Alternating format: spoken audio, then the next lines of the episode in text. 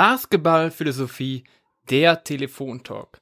Heutiges Thema End of Quarter Situations. Hier ist wieder der Max und natürlich David an meiner Seite. David, wie geht's dir? Hi Max, mir geht's sehr gut. Ähm, ich bin ganz gespannt heute auf das äh, bei dem Thema auch, was du so für Ansätze hast und was du dafür ähm, Überzeugungen hast. Äh, deswegen freue ich mich auf jeden Fall auf die Folge. Wie, wie geht's dir? Mir geht's super. Wieder ein sehr spannendes Thema. Und lass uns doch direkt einsteigen. Was meinst du denn genau mit End of Quarter Situations? Genau, ja, ich wollte über dieses Thema sprechen, weil ähm, ja, weil weil das ein eigentlich ein wichtiger Teil im Basketball ist. Wie wie gehe ich mit ähm, mit Situationen am am Ende von Vierteln um? Ja, also wir haben natürlich einmal Situationen am Ende vom ersten, zweiten, dritten Viertel einfach ähm, ähm, ja, wie man, wie, wie man quasi die, die Zeit managt und was für ähm, taktische Ansätze man dann äh, passend dazu wählen sollte. Und dann haben wir natürlich noch ein großes Kapitel, äh, wie sollte man am Ende vom, vom vierten Viertel äh, mit, mit engen Spielen umgehen und so weiter. Da gibt es natürlich auch interessante Sachen, worüber man sprechen kann. Ähm, aber lass uns vielleicht äh, einfach mal anfangen mit, mit den Situationen mit den Vierteln äh, vor dem vierten Viertel, also entweder erstes, zweites oder drittes Viertel. Äh, weil ich bin manchmal ein bisschen frustriert, muss ich ehrlich sagen, wenn ich, wenn ich Basketball schaue, dass, äh, dass man zu wenig macht aus, ähm, aus den letzten Possessions im Viertel. Also sagen wir, ähm, die Shotclock ist aus, ne? die, wir haben da keine Ahnung noch äh, 20 Sekunden oder sowas auf der, auf der Uhr im Viertel und äh, die, die Mannschaft hat den letzten Ballbesitz, dann äh, passt klar, dann ist es natürlich so, dass du die, die Zeit für dich nutzen willst. Du willst nicht jetzt extra schnell abschließen und dem Gegner noch, noch eine Gelegenheit geben zu scoren. Das ist natürlich schon logisch, aber ich finde, dass halt zu häufig dann einfach Possessions verschwendet werden, dadurch, dass man einfach nur die Uhr runterdribbelt.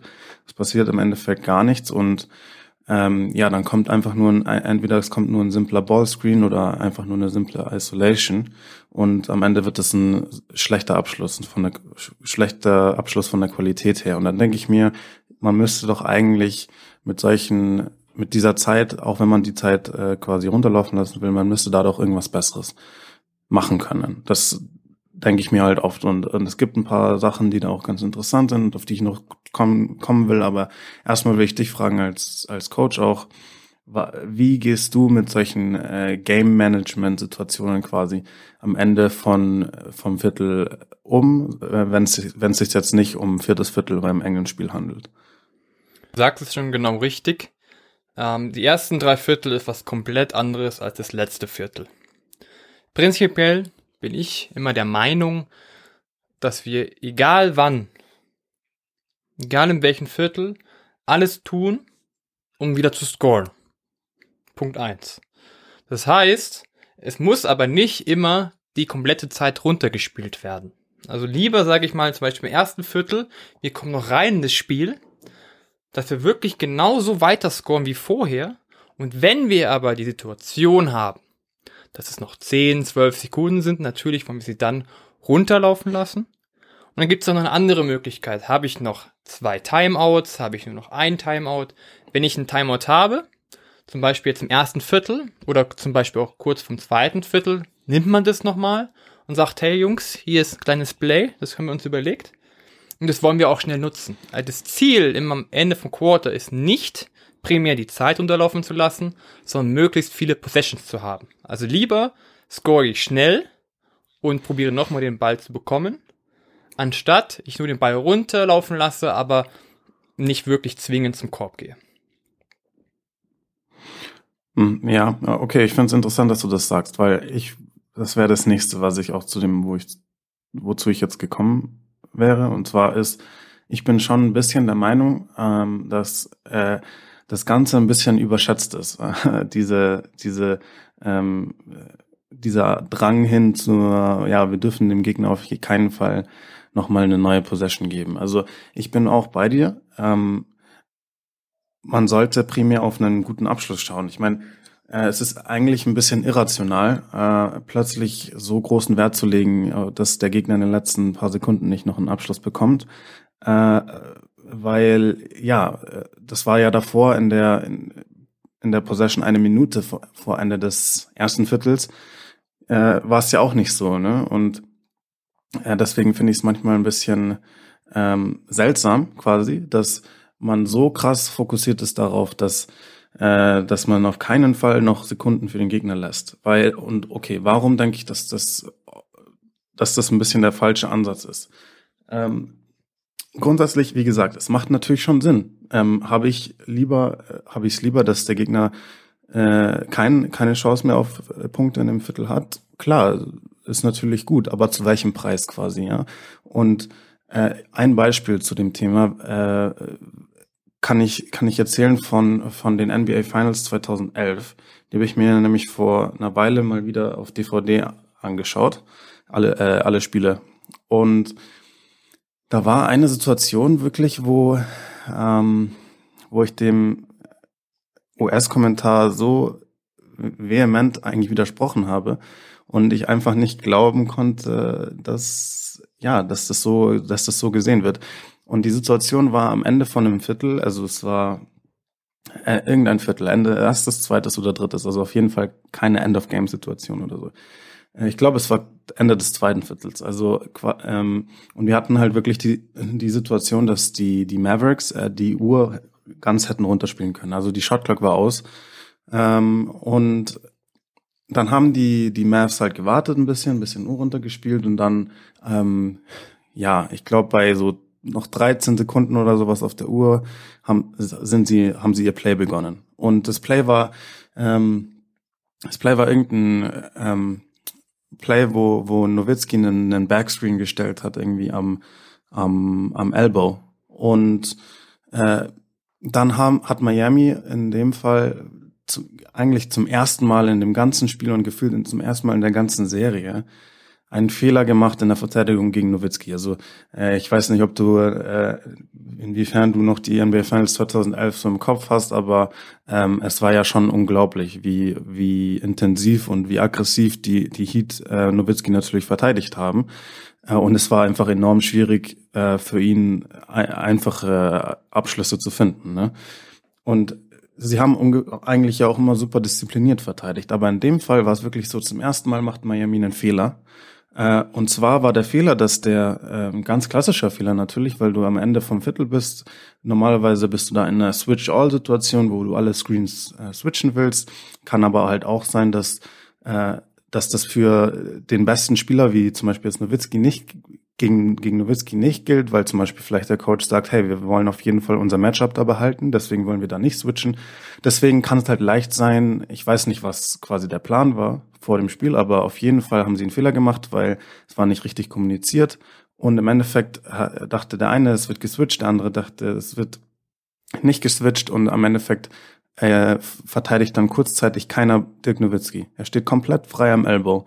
So, äh, Jason Kidd gibt den, äh, gibt den Ball zu Nowitzki und er steht komplett frei äh, äh, Ecke Freiwurflinie. Also das ist ja ein, das ist ja ein Trainingswurf für Nowitzki, ja. Und er kriegt den Ball bei halt noch sechs Sekunden oder sowas auf der, auf der Spieluhr im Ende des zweiten Viertels. Und dann nimmt er den Wurf und äh, trifft ihn ironischerweise nicht. Also es war wahrscheinlich war Nowitzki selbst überrascht, wie frei er ist und wie einfach der Wurf gerade ist.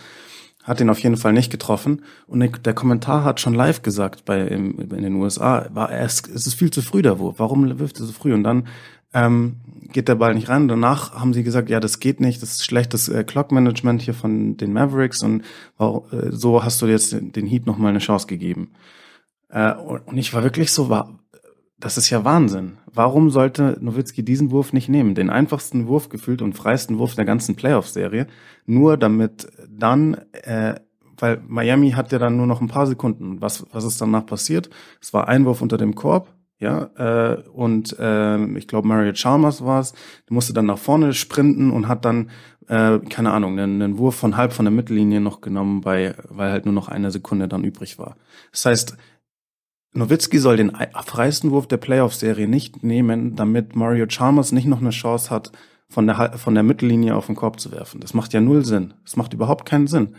Und deswegen verstehe ich manchmal einfach nicht, muss ich ganz ehrlich sagen, diesen Fokus auf äh, auf keinen Fall dem Gegner noch eine Possession geben. Und stattdessen ähm, sind dann Teams anscheinend bereit, oft äh, super schlechte eigene Abschlüsse äh, zu, zu, zu nehmen, äh, nur damit der Gegner nicht einen noch schlechteren Abschluss danach bekommt. Das, das ist manchmal das, was mich frustriert und was ich nicht verstehen kann. Ja, kann ich komplett nachvollziehen. Also ich bin da sehr ähnlicher Meinung. Ähm, ich sage sogar, dass es ist im ersten bis zum dritten Viertel sind End-of-Quarter-Situations an sich nichts anderes wie vorher im Spiel.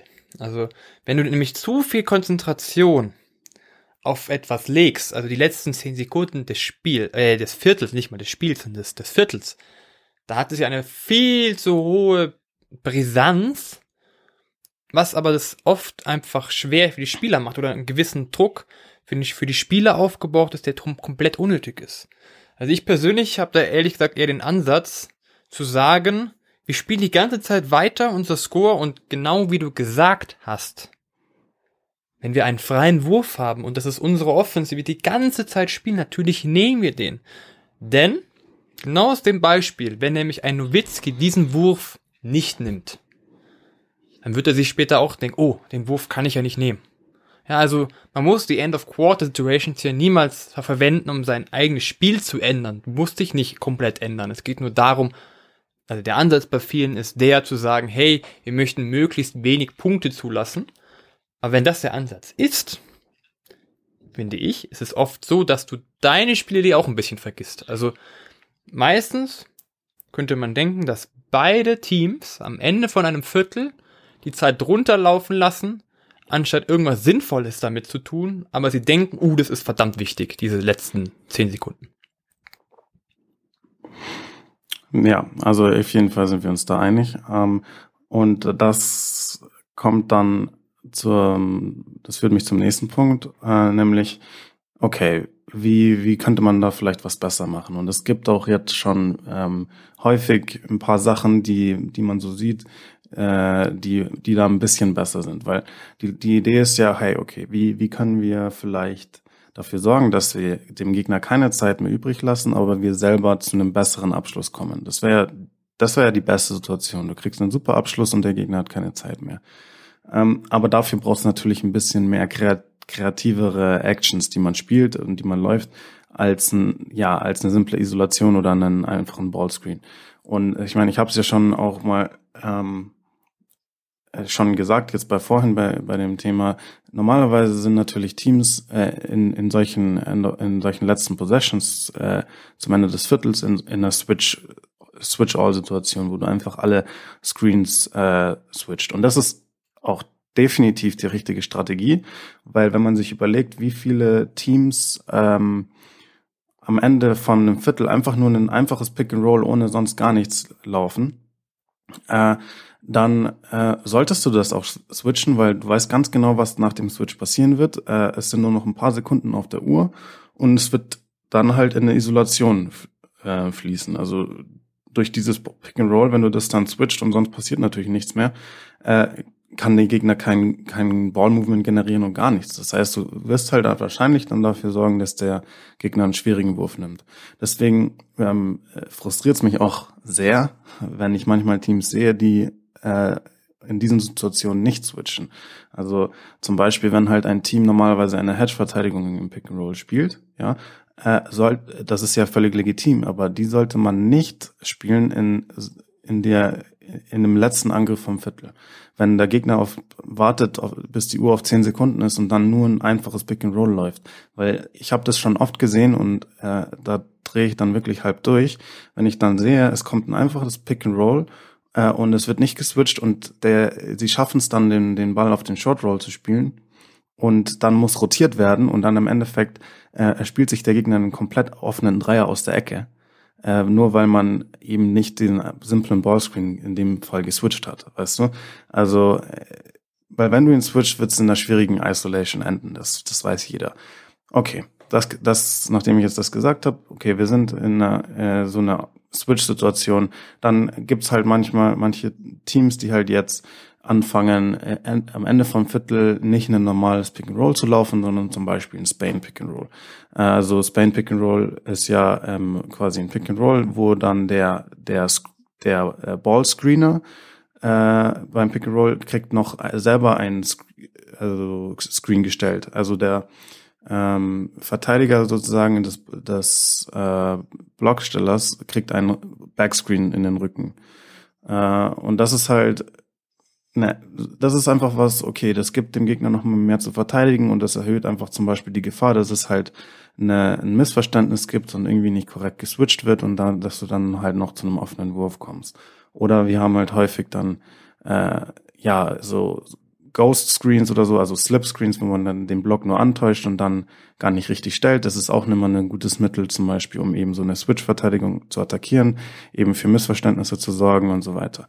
Äh, dann zum Beispiel manche Teams laufen jetzt, fangen an, so Fake Handoffs zu laufen zum Beispiel. Es kann auch zu Missverständnissen führen und dann zu einfachen Abschlüssen.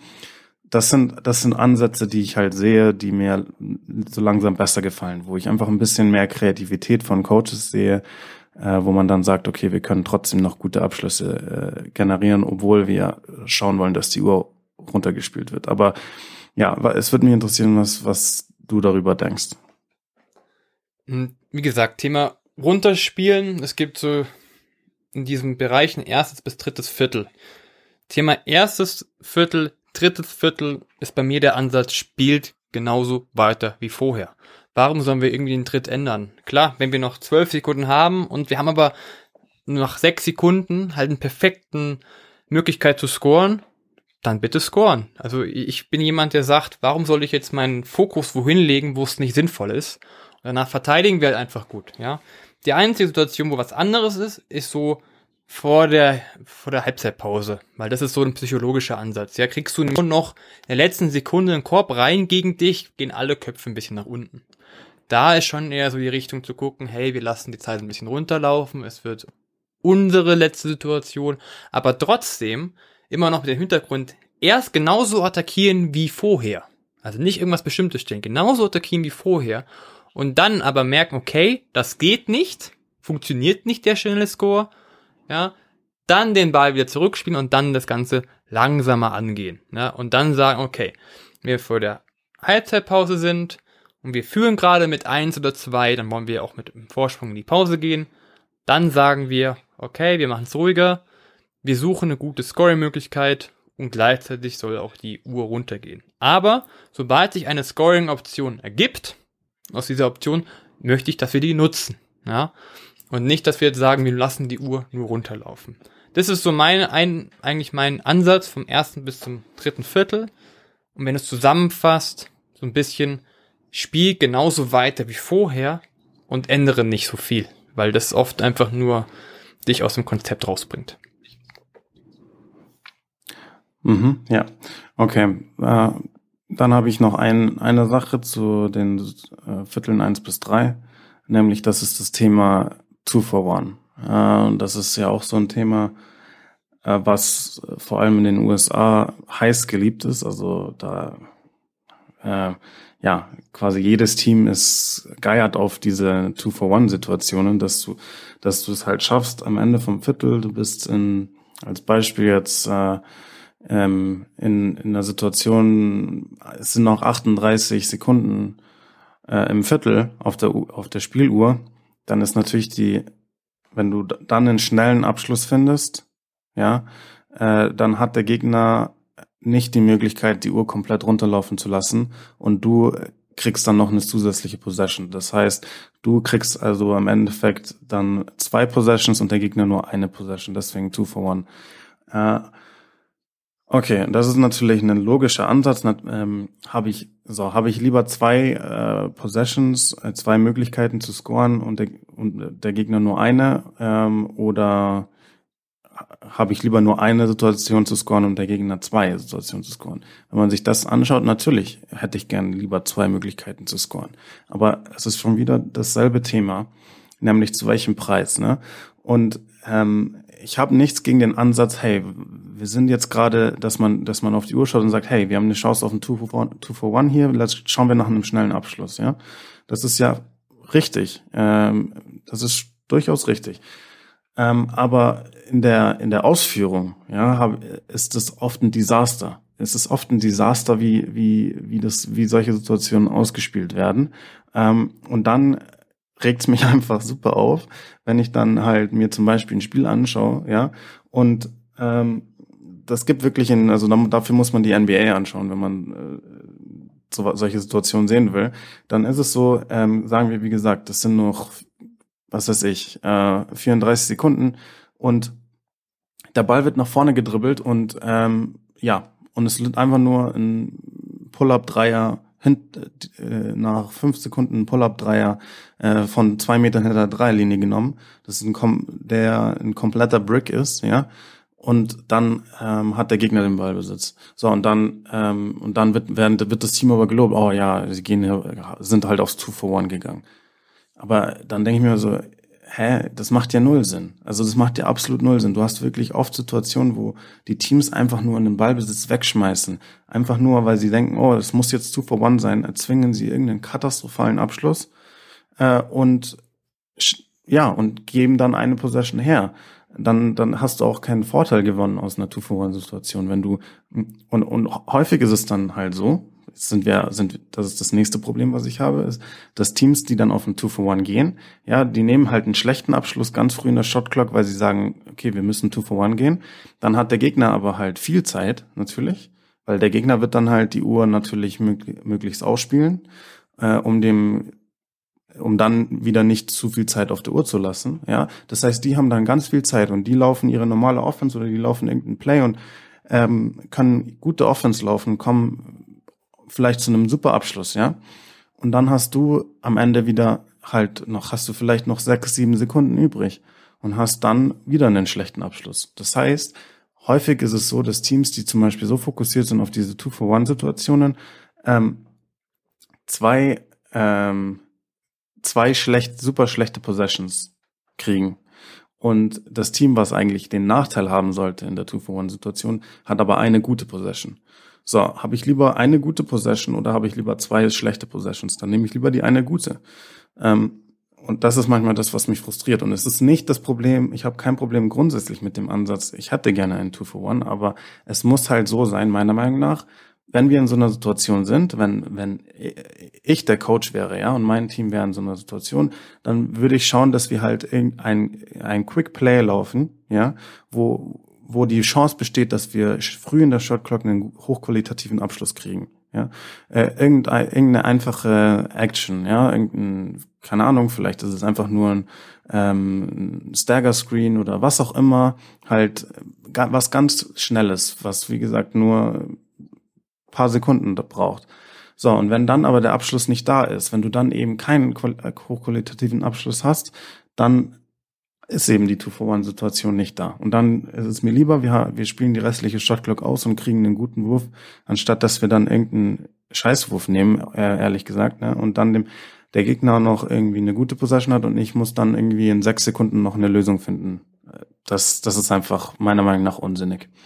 Aber ja, wie mein, meine Frage ist an dich als Coach, wie stehst du zu solchen Two-for-One-Situationen? Kommt immer drauf an, wie das Spiel sich gerade entwickelt. Klingt jetzt ein bisschen diplomatisch, ähm, aber es ist natürlich so, also für mich ist es so, dass wir immer eine gute Offense haben wollen. Eine gute Offense ist eben keine schlechte Possession, sondern eine gute Possession. Und das Ziel muss sein, dass wir gute Punkte machen. Also am Ende Punkte, aber dass wir eine gute Offense haben, um gut Punkte machen zu können. Und wenn es halt dann nicht geht, nach den ersten fünf Sekunden, hey, dann geht's halt nicht. Ja, ähm, deswegen two for one Possession dann, wenn es geht. Wenn wir eine gute Möglichkeit haben, auf jeden Fall. Wenn nicht, auch nicht schlimm. Ja, lieber eine qualitativ hochwertige als zwei schlechte Possessions. Und, aber es kommt immer drauf an. Es gibt noch eine andere Möglichkeit. Two for one. Das hat jetzt nicht so viel mit den klassischen Possessions zu tun, aber am Ende sind es Viertels. Zum Beispiel, wenn du einen Freiwurf gegen dich hast. Äh, für dich. Du kriegst zwei Freiwürfe musst du überlegen, was machst du da, auch am Ende des Viertels. Du hast die. Dann finde ich, wäre es zum Beispiel legitim, okay, man könnte es umdrehen und schon ein Two for One rausmachen, indem man nämlich den ersten versenkt und den zweiten gegen den Ring haut und dann den Ball wiederholt. Ja, also das ist eine andere Situation. Also man, da würde ich sagen, okay, wir lassen einen Punkt weg, aber kriegen dafür noch eine Possession dazu. Sowas würde ich auf jeden Fall mitnehmen. Aber was du gerade gesagt hast, innerhalb von vier Sekunden irgendeinen schlechten Pull-up-Shot zu nehmen, ist für mich keine Option. Also du würdest äh, mitten, quasi mitten im Spiel am Ende, am Ende von einem Viertel auch sagen, hey, einen Freiwurf extra verwerfen und auf, auf einen Offensivrebound spekulieren, oder wie? Also natürlich jetzt nicht, wenn wir mitten im Spiel sind, aber wenn wir nur noch, nur 15 Sekunden haben, dann würde ich sagen, warum holen wir uns nicht noch den zweiten zurück?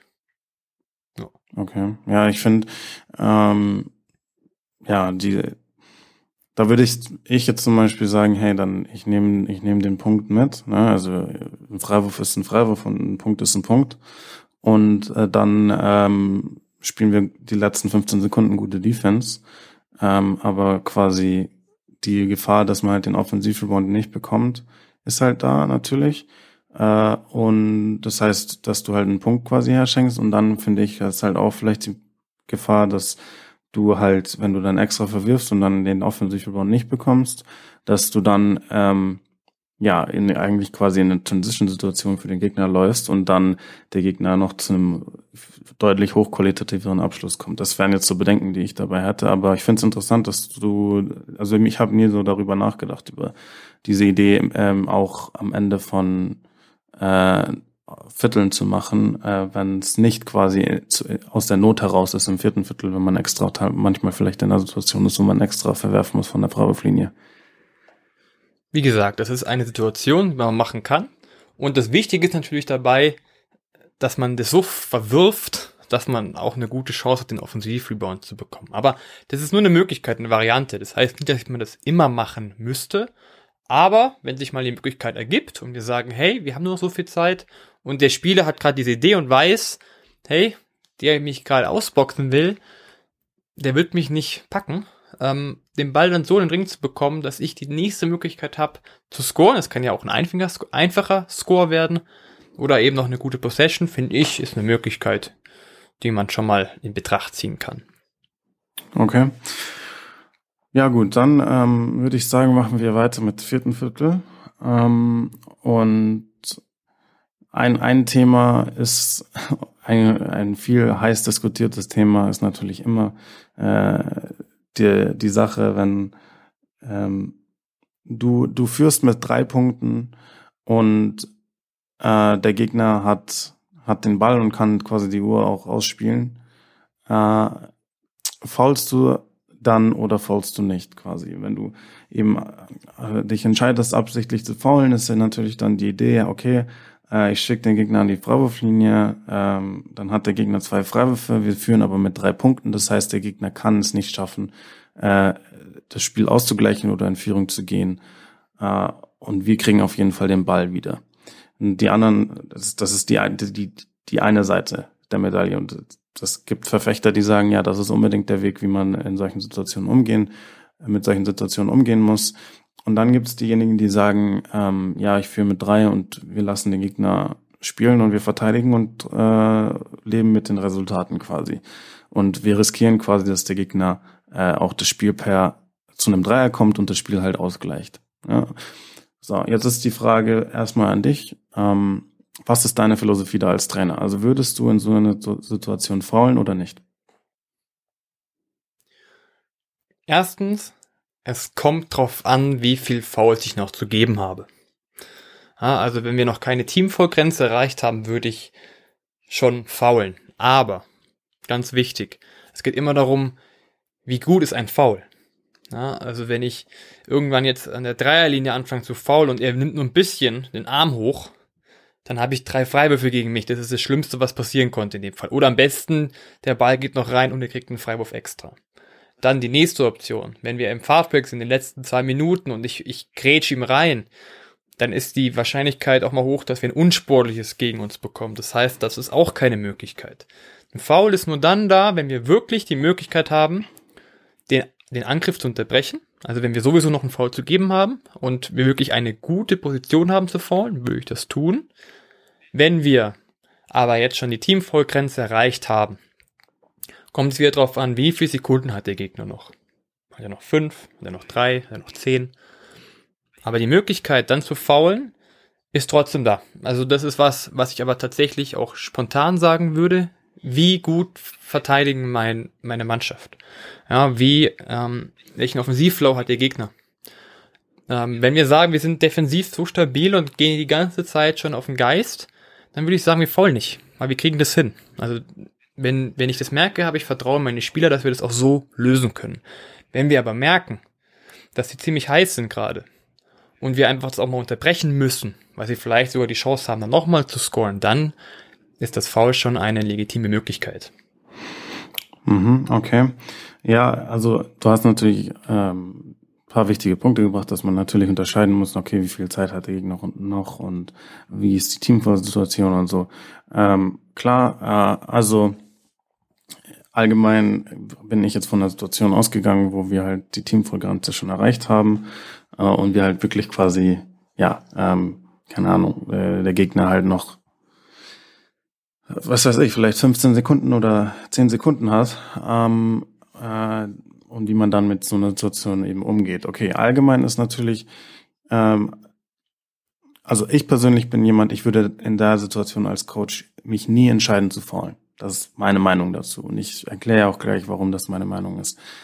Äh, grundsätzlich ähm, ist es natürlich, man kann natürlich auch unterscheiden. Man kann als Coach sagen, okay, in der Situation will ich faulen, der will ich nicht, vielleicht nicht faulen.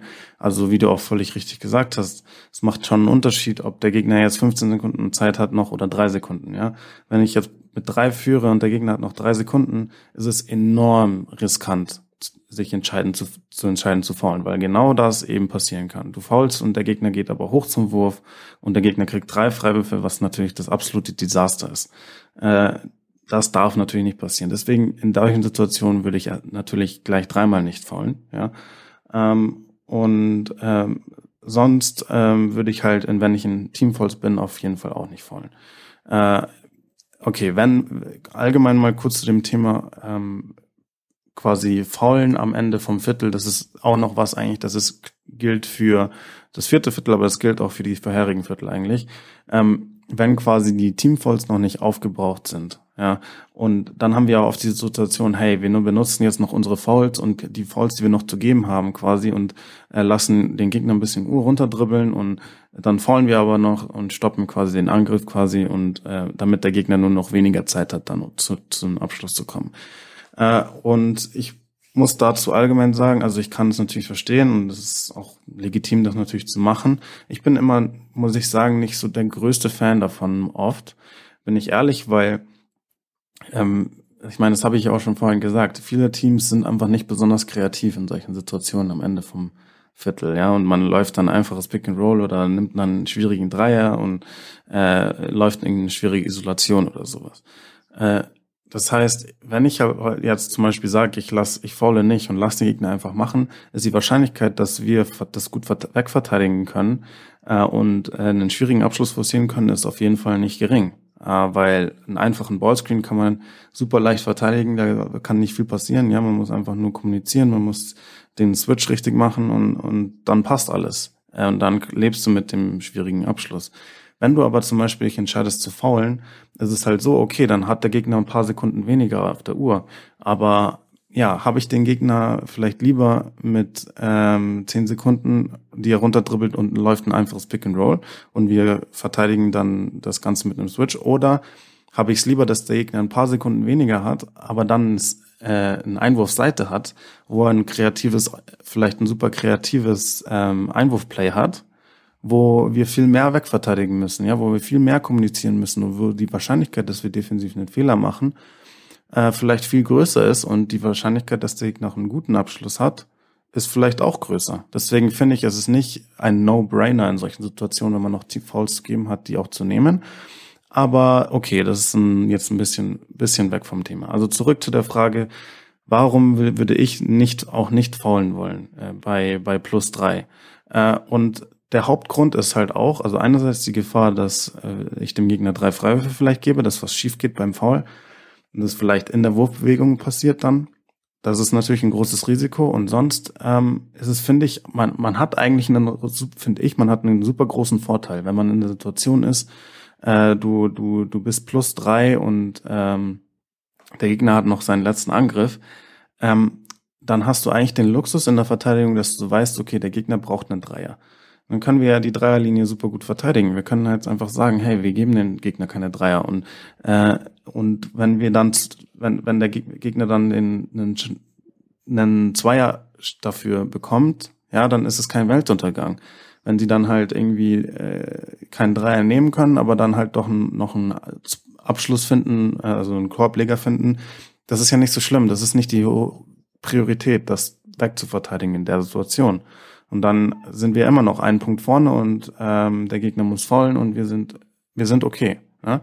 Aber es kann halt auch gut sein, dass wenn zum Beispiel jetzt nicht mehr so viel Zeit da ist, dass wir halt äh, und der Gegner wirklich halt gezwungen ist und keine Zeit mehr hat, auf einen, zum Beispiel auf einen schnellen Zweier zu gehen, dann kann es halt einfach gut sein, dass wir das halt dann super gut verteidigen können, weil wir einfach wissen, der Gegner braucht einen Dreier und wir können uns auf die Dreierlinie fokussieren und die Dreierlinie verteidigen. Wenn man aber fault, grundsätzlich in solchen Situationen, finde ich, schmeißt man eigentlich einen Vorteil, den man hat, schmeißt man dann ein bisschen weg, weil, okay, was passiert? Man fault, der Gegner kriegt zwei Freiwürfe. Sagen wir, der Gegner trifft bei der Freiwürfe, dann sind wir plus eins.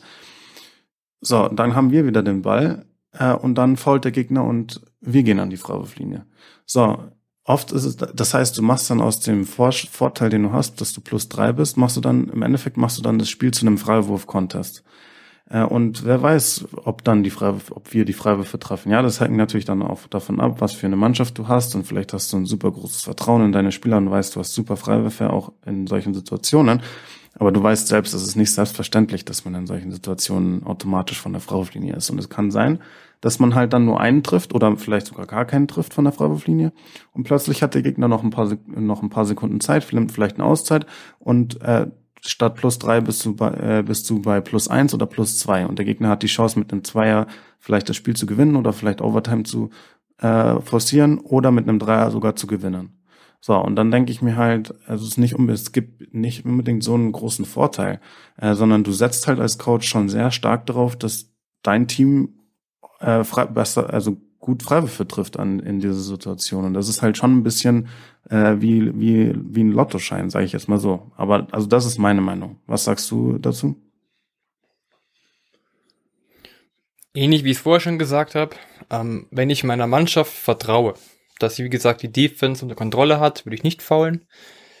Sehe ich die Chance eher, den Gegner zu verwirren, indem ich seinen Angriff unterbinde, weil er einfach seinen Rhythmusgrad hat, würde ich eher faulen. Okay. Ja, ähm, und dann ist natürlich noch eine, die Frage, okay, wie geht man jetzt mit einer Situation um, wo, wo die eigene Mannschaft hinten liegt? Ähm, und sagen wir eben, wir sind zum Beispiel minus drei und wir sind in der Situation, dass wir äh, noch 20 Sekunden oder sowas haben, ähm, dann sollte meinem, also sollte meiner Meinung nach auf jeden Fall dafür gesorgt werden, dass das Spiel möglichst verlängert wird. Also dann würde ich nicht schauen, okay, wir, wir ähm, gehen jetzt quasi, wir suchen auf den suchen jetzt einen Dreier und ähm, wollen in die Verlängerung, sondern dann suche ich ganz klar nach einem schnellen Abschluss, ja, nach einem schnellen, einfachen Zweier. Und das kann, die, die Situation kannst du ja oft auch dann bekommen, weil der Gegner halt dann schon natürlich auch fokussiert ist, keine Dreier abzugeben. Und ähm, ja eher Abschlüsse in der Zone zulässt, ja, weil man sich auf die Dreierlinie fokussiert. Man kann äh, die Wahrscheinlichkeit, dass man vielleicht dann ähm, ähm, jemanden aus dem Dribbling schlagen kann und zum Korb ziehen kann für den Korbleger oder dass man ähm, aus einem schnellen äh, Pick and Roll den den abrollenden Spieler finden kann, der abschließen kann, ist definitiv gegeben, ja und das, das dann, dann hast du eben, wenn du dann in fünf, sechs Sekunden abschließt, dann bist du halt in einer Situation, okay, also dann sind wir aus äh, 20 Sekunden zu gehen und wir waren minus drei, sind dann halt 14 Sekunden zu gehen und wir sind minus eins, ja, und wir faulen und schicken den Gegner an die Freiwurflinie und dann schauen wir, was der Gegner von der Freiwurflinie macht. Und wie gesagt, es ist nicht automatisch, ne, dass der Gegner so diese Situation automatisch trifft von der Freiwurflinie. Die, vielleicht vielleicht äh, fangen da auch die Handgelenke mal ein bisschen an zu zittern und es gehen ein paar Freiwürfe daneben. Und auf jeden Fall will ich dann als Coach dafür sorgen, dass ich am Ende, wirklich am Ende des Spiels, in den letzten Sekunden, die, die Chance habe, ähm, das Spiel zu gewinnen, ja, mit einem, ähm, vielleicht mit einem, mit einem mit einfachen Zweier oder mit einem, mit einem Dreier auf jeden Fall, ähm, würde ich in dieser Situation aber quasi, wenn ich noch so, wenn die Shotclock aus ist, aber ich habe noch genug Zeit für so ein Quick Play, dann auf jeden Fall auf den schnellen Zweier gehen und versuchen, das Spiel zu verlängern. Das ist natürlich was anderes, wenn halt wirklich, wenn halt nur noch, wenn du nur noch vier, vier Sekunden oder sowas hast, klar, und du bist minus drei natürlich, dann, dann hast du halt nicht mehr die Zeit, das alles zu machen. Dann ist es halt, die musst du natürlich vielleicht eine Auszeit nehmen und einen Play aufmalen und hoffen, dass du halt einen Dreier triffst für die Verlängerung. Aber ja, also das ist auf jeden Fall halt mein Ansatz, dass man auf jeden Fall in solchen Situationen versucht, das Spiel zu verlängern mit einem schnellen Zweier. Äh, da wird mich halt jetzt auch noch mal interessieren, was du dazu meinst oder wie du da vorgehen würdest, auch als Trainer. Gut, also erstmal gibt es zwei Punkte, weil ich finde es tatsächlich in der Crunch-Time hinten zu liegen nochmal interessanter als vorne zu liegen. Ähm, ich würde jetzt mal auf deine, deine Frage eingehen und dann eigentlich so mein Thema mhm. mit einbeziehen. Wenn wir minus drei hinten sind, und hast du ja gerade gesagt, man sollte auf die schnellen zwei Punkte gehen. Ähm, bei mir ist es so, dass wir, wenn wir minus drei hinten sind, meistens doch eine Auszeit nehmen und äh, möglich mehrere Möglichkeiten aufzeichnen. Und zwar ähm, die Möglichkeiten, dass wir einen Zweier machen können und dass wir die Möglichkeit haben, einen Dreier machen zu können. Weil in dem Fall möchte ich nicht jetzt die Verantwortung abgeben, aber ich möchte mit den Spielern zusammen das entscheiden. Wenn ich nämlich jetzt sage, wir haben die Möglichkeit, einen guten Dreier zu nehmen und das einer unserer Dreierschützen ist, der die ganze Zeit trifft und der richtig heiß ist und der ist frei und hat die Möglichkeit, soll er den nehmen.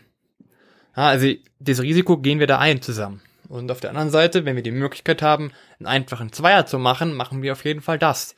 Also ich bin da gar nicht festgelegt. Es geht darum, was ist die, die bessere Scoring-Option. Also wo, wenn ich schnell einen Zweier habe, nehme ich schnell einen Zweier, wenn ich schnell einen Dreier habe und der Zweier ist definitiv nicht mehr da, nehme ich den Dreier. Also da bin ich definitiv sehr offen, wie gerade das Spiel läuft. Ja, also was nach dem Timeout, welches Play, welche welches, welcher Run halt funktioniert hat. Wo, wo sind wir frei? Also das ist ein bisschen abhängig von der Situation.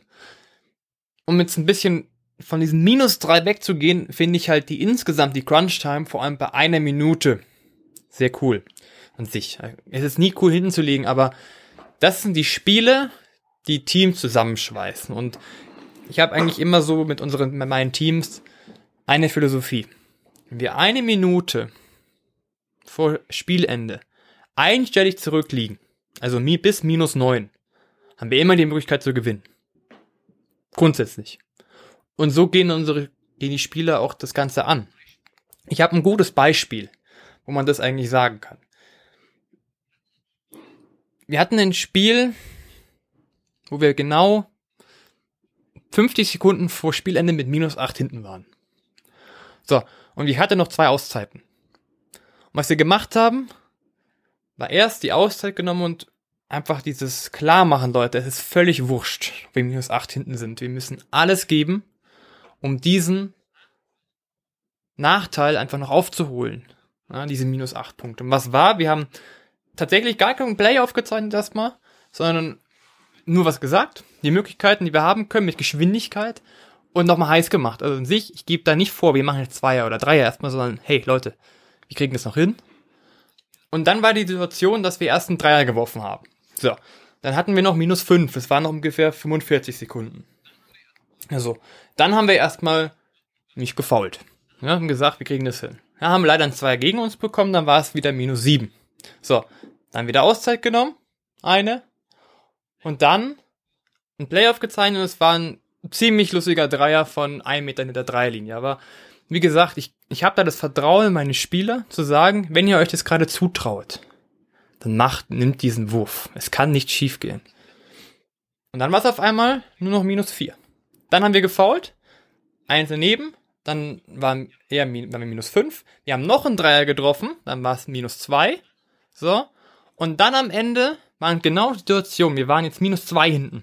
Also nicht mehr minus drei, minus zwei. Und hatten jetzt noch fünf oder zehn Sekunden Spielzeit. Und tatsächlich äh, hatten wir die Situation, dass wir die Möglichkeit hatten, einen Zweier zu nehmen oder einen Dreier zu nehmen. Und in dem Moment hat sich aber ein Spieler von uns entschieden, den Ball wieder rauszupassen. Also wir sind schnell nach vorne gesprintet, hatten die Möglichkeit, aber es waren zwei, die hätte reingehen können, aber nicht müssen. Und wir haben den Ball nochmal rausgekickt, haben dann den Dreier genommen und dann das Spiel mit plus eins gewonnen. Also du siehst, ich würde gar nicht immer so festlegen zu sagen, gehen wir jetzt auf die Verlängerung, gehen wir auf äh, zwei Possessions, sondern wie ist gerade der Flow? Wie kriegen wir das gerade hin? Haben wir diesen Mut, das gerade zu zeigen? Ja? Und deswegen würde ich sagen, ich würde es nie komplett festlegen, wie man das macht, sondern es geht immer, ist immer abhängig von, wie heiß sind wir gerade, wie läuft unsere Offense, haben wir ein gutes Händchen von der Dreierlinie oder haben wir es nicht? Und immer im Hintergrund zu haben, wir haben immer die Möglichkeit zu gewinnen. Und deswegen gleichzeitig auch das Vertrauen die Spieler weiterzugeben, Leute, wenn ihr denkt, dieser Wurf von der Dreierlinie ist der, den du triffst, dann nimm ihn. Und deswegen bin ich da ein bisschen anderer Meinung und sage nicht, es muss unbedingt zwei Punkte sein, es kommt drauf an, wie wir gerade drauf sind, wie unser Energielevel ist, wie wir, was für ein heißes Händchen wir haben, wie wir miteinander agieren, wie, in welchem Flow wir sind. Weil du kannst dir selber vorstellen, wenn man so trifft und so rankommt, du wirst ja heiß, du bist heiß, du bist heiß, du willst es, du willst mehr, du willst mehr, du willst mehr. Und da ist halt dann die Frage, willst du jemanden ausbremsen und sagen, wir gehen jetzt auf zwei Punkte? Oder sagen, wir nehmen diesen Flow mit? Und in dem Fall haben wir halt den Flow mit. Okay, ja, ich verstehe auf jeden Fall, was du meinst. Ich meine, das, was ich gesagt habe, wäre ja ein bisschen eine andere Situation gewesen. Also das, die Situation, wo ich meinte, äh, auf jeden Fall eben das Spiel zu verlängern, ist eine Situation, wo wir eben genug Zeit noch auf der Uhr haben ähm, und wir sind minus drei. Ja, also wie äh, und dann ich mich quasi dann nicht entscheide, okay, wir ähm, müssen jetzt den Dreier erzwingen, sondern dass man dann noch die Zeit hat, eben an den schnellen Zweier zu gehen und das Spiel zu verlängern und daraus und äh, den Gegner an die Freiwurflinie zu schicken und quasi zu schauen, was der erstmal von der Freiwurflinie macht. Ja, das, das war ja die Situation, die ich meinte. Wenn man jetzt in der Situation ist, in der du gerade auch gesagt hast, dass du noch, ähm, dass du noch zehn Sekunden hast und du bist minus zwei. Ähm, ich meine, in, in, in deiner ähm, Situation, die du gerade erzählt hast, dann war es ja so, äh, du hattest ja da keine Auszeit dann mehr, gell? Genau. Genau, ja. Am Ende dann nicht mehr. Dann genau. natürlich, du schaust halt, was was ist da und ähm, äh, lässt die Spieler machen. Das ist absolut äh, absolut richtig. Ich denke jetzt, nehmen wir mal die Situation, die du gerade erzählt hast, und nehmen an, dass du noch eine Auszeit gehabt hättest, okay? Äh, und dann wärst du eben in der Auszeit gewesen und wir haben noch zehn Sekunden und wir sind minus zwei. Ähm, dann ist halt so die Frage, wie du sagst, so die Frage, okay, was machen wir jetzt? Ne? Also gehen wir auf den Dreier zum Sieg oder schauen wir auf einen Zweier zur Verlängerung und so. Und bei so einer Frage ähm, ist halt ist halt schon so ein bisschen, also man könnte man könnte halt sagen, okay, wir schauen auf einen, vielleicht kriegen wir einen ganz schnellen Zweier hin und haben dann sogar noch Zeit, ähm, also und und und und äh, gehen in die Verlängerung. Also vielleicht haben wir, vielleicht kriegen wir einfach einen einfachen Zweier in diesem Play äh, zustande. Ähm, das hängt dann aber halt ein bisschen davon ab, willst du in die Verlängerung gehen oder nicht. Ne? Und ich denke, das ist halt dann unterschiedlich und es muss dann auch ein bisschen so das Gefühl sein vom Coach. Ja. Also klar, wenn, wenn, wenn du keine Auszeit mehr hast, dann sprintest du nach vorne und, und schaust, was du so finden kannst, gefühlt. Aber wenn du jetzt wirklich in der Auszeit bist und planen kannst, äh, dann ähm, vielleicht als Beispiel würde ich vielleicht mal nehmen, dass das Spiel von äh, von, von Bayern äh, in der Euroleague jetzt gegen Real Madrid.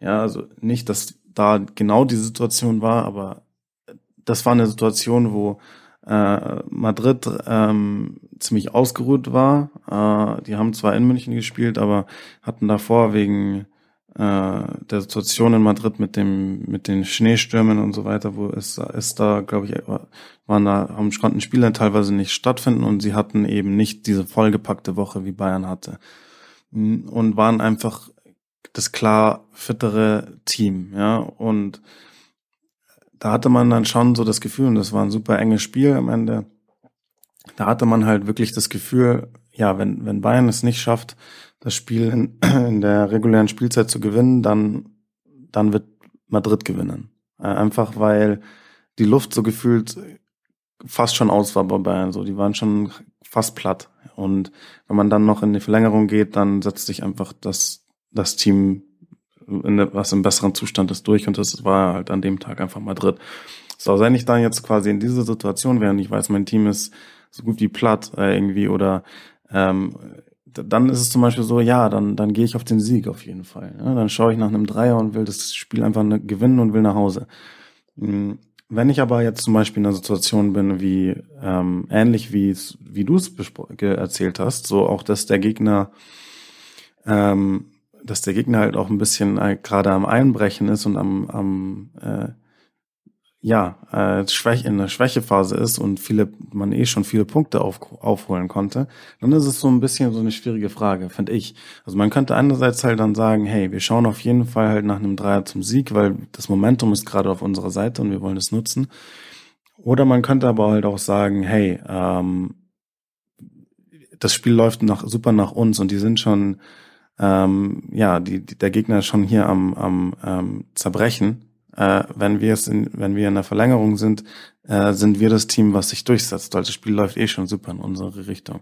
Also das ist halt dann so eine Frage, wie was vielleicht für ein Bauchgefühl der Trainer auch hat, wie man mit so einer Situation dann umgeht und wonach man vielleicht als erstes schaut und wofür man dann ein Play aufzeichnet. Aber natürlich sollte das Play ähm, dafür sorgen, dass man beides kriegen kann. Äh, also ich würde da jetzt auch nichts ausschließen, aber die Frage ist ja nur, wonach schauen wir primär, was ist unsere Priorität? Also wollen wir wirklich aktiv den Dreier suchen oder wollen wir vielleicht äh, erstmal nach, nach, einem, nach einem Zweier suchen und vielleicht, wenn der nicht da ist, kriegen wir vielleicht noch einen Dreier. Also das ist halt einfach so ein, natürlich dann die Frage, wie man mit so einer Situation umgeht, aber das wäre jetzt mein, mein Ansatz so dazu.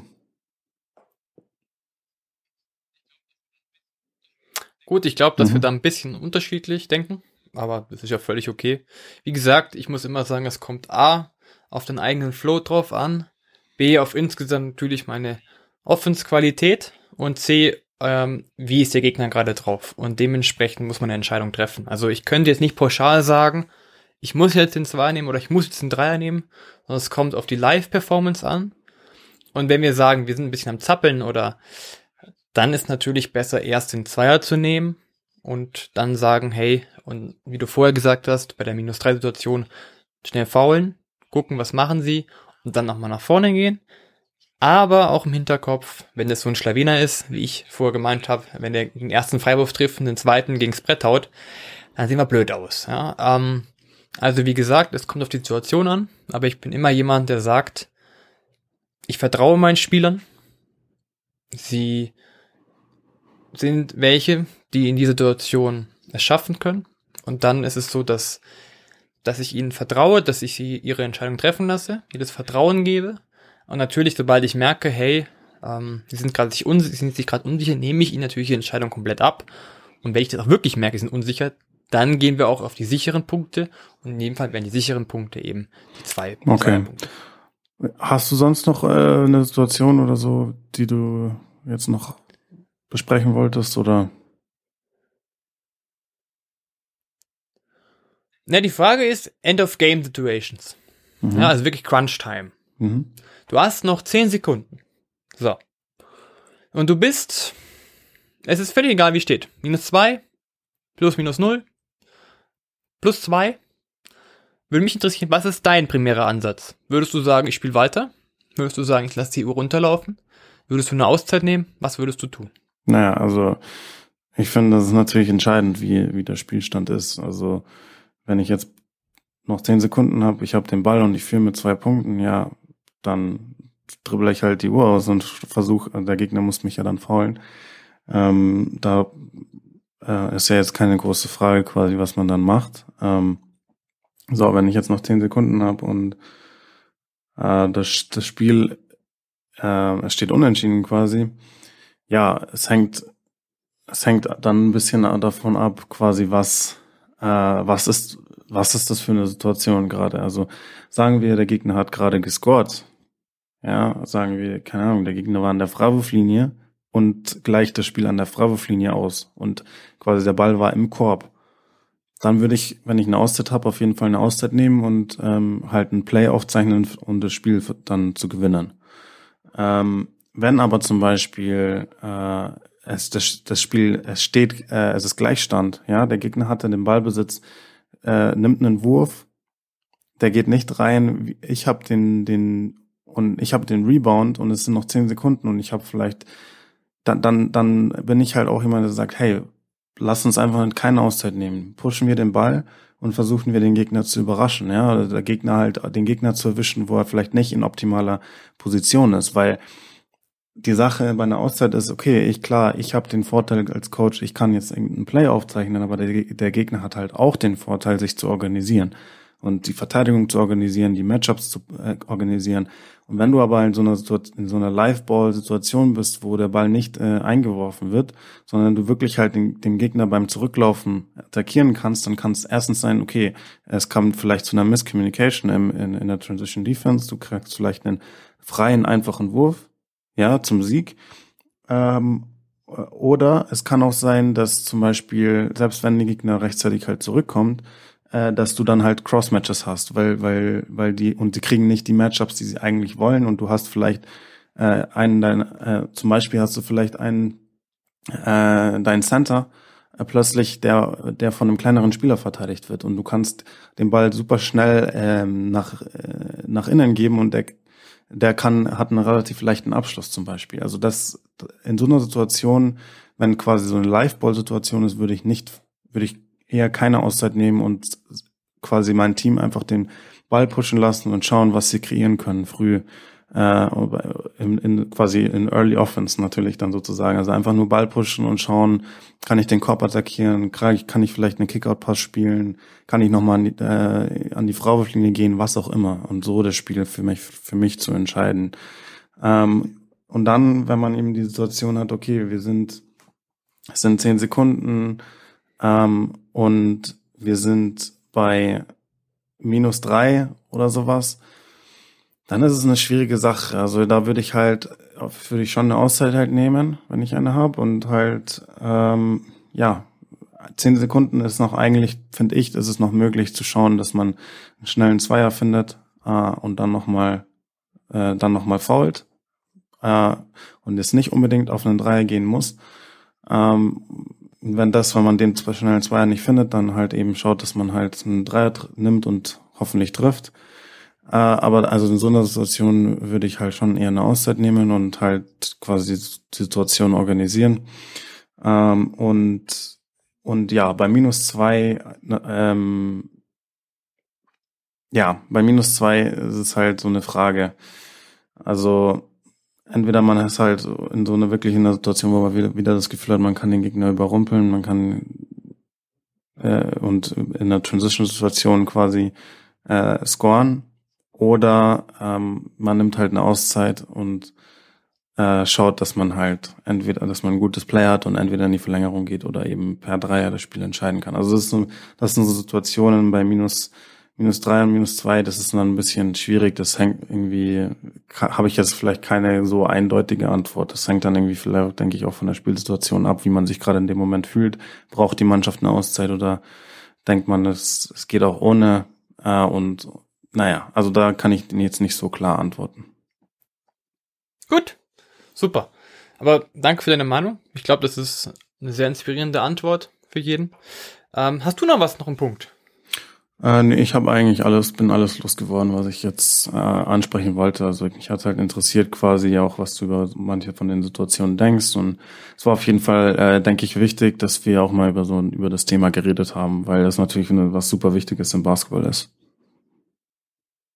Auf jeden Fall. Also ich würde zusammenfassen, so vom ersten bis zum dritten Viertel sollte man das Spiel ein bisschen mehr laufen lassen ähm, und das nicht über priorisieren, haben wir vorher gesagt. Und im vierten Viertel ist es so, dass es viele verschiedene Möglichkeiten gibt. Ich sage, es ist immer sehr abhängig von, von den Spieler, von der Situation. Du sagst auch, wenn wir zum Beispiel minus drei hinten sind, sollten wir einen schnellen Zweier machen, faulen und dann nochmal einen Zweier machen. Also wir sehen, es gibt viele Möglichkeiten von End of Quarter Situations. Es ist ein sehr interessantes Thema. Und ich würde sagen, wir freuen uns schon auf das nächste Thema. Und von mir bis zum nächsten Mal. Also dann. Bis dann. Ciao.